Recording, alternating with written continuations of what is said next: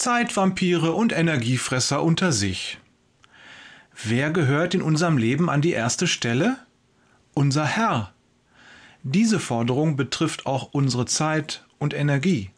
Deshalb sollten wir alles, was unsere Zeit und Energie in Anspruch nimmt, aufmerksam beobachten.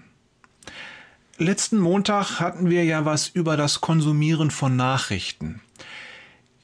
Die sind nicht gut für uns, denn sie stopfen uns den Kopf voll mit Dingen, die uns von dem ablenken, was wirklich wichtig ist, nämlich Jesus zu folgen. Doch Nachrichten sind nicht das schlimmste Störfeuer, es geht noch schlimmer, viel schlimmer.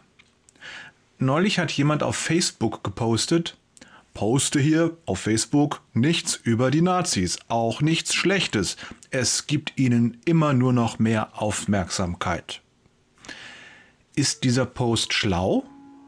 Ich weiß nicht. Ich glaub nicht. Im Kern hat der Verfasser vielleicht recht.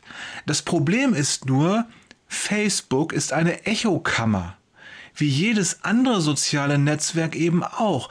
Jeder ist in seiner Blase gefangen und du bekommst von den allmächtigen Algorithmen nur das präsentiert, was sie für das Gute für dich halten. Was für ein Unterschied zu dem bekannten Vers aus dem Römerbrief, Römer 8, Vers 28. Eines aber wissen wir, alles trägt zum Guten derer bei, die Gott lieben. Sie sind ja in Übereinstimmung mit seinem Plan berufen. Ich liebe diesen Vers. Für mich ist er wie eine Aussichtsplattform auf einem hohen Berg. Mit ihm kann ich von einer erhöhten Position aus über die Höhen und Tiefen des Lebens blicken. Ich sehe Berge und Täler und darf erkennen, dass über all dem Auf und Ab unseres Lebens der Geist Gottes schwebt und wirkt.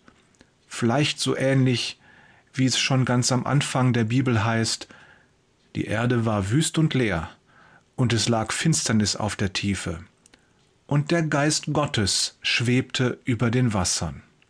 1. Mose 1, Vers 2. Damals machte der allmächtige Geist Gottes aus der unwirtlichen Erde eine Wohnstätte für uns Menschen. Und heute? Naja, eigentlich macht er das immer noch. Ist er nicht durch uns Kinder Gottes mit genau dieser Aufgabe beschäftigt? Abgeschlossen wird diese Aufgabe wohl erst sein, wenn Jesus wiederkommt und die neue Erde Gestalt annimmt. Doch zurück zu den sozialen Medien, runter ins Tal sozusagen. Traue Gott, der das Gute für dich will.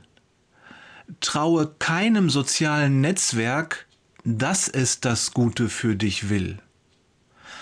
Aus drei Gründen solltest du soziale Medien so weit es geht meiden. Erstens, fürstlich bezahlte Köpfe entwickeln Methoden, die dich als Nutzer möglichst lange auf der Plattform halten sollen. Und sie machen einen guten Job.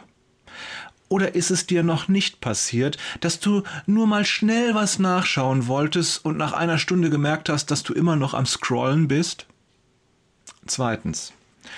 In den sozialen Medien gibt es, wenn überhaupt, nur sehr wenig kritisches Denken. Die Leute besuchen Facebook und Twitter nicht, um sich eine Meinung zu bilden. Sie gehen dorthin, um ihre Meinung bestätigt zu bekommen. Das bedeutet, weder hilft es dir, wenn du bunte Bibelverse postest, noch hilft es dir, wenn du sie liest. Du schmorst einfach nur im eigenen Saft. Drittens, dies ist der wichtigste Grund. Das Scrollen in den sozialen Medien schadet dir, denn es entfernt dich von Jesus. Egal welches Netzwerk du nimmst, es hat die gleiche Wirkung wie Fastfood. Es sättigt schnell, doch die Sättigung hält nicht an. Im Gegenteil, es macht süchtig.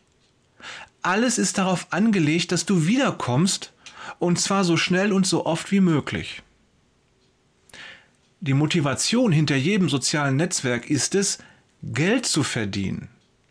Dafür ist es wichtig, dass du möglichst lange auf ihrer Plattform bleibst. Und um das zu erreichen, setzen sie schamlos jedes Mittel ein, das möglich ist. Der Herr möchte aber bei uns im Zentrum stehen. Und machen wir uns nichts vor. Soziale Medien sind eine Konkurrenzveranstaltung zu diesem Anspruch Gottes.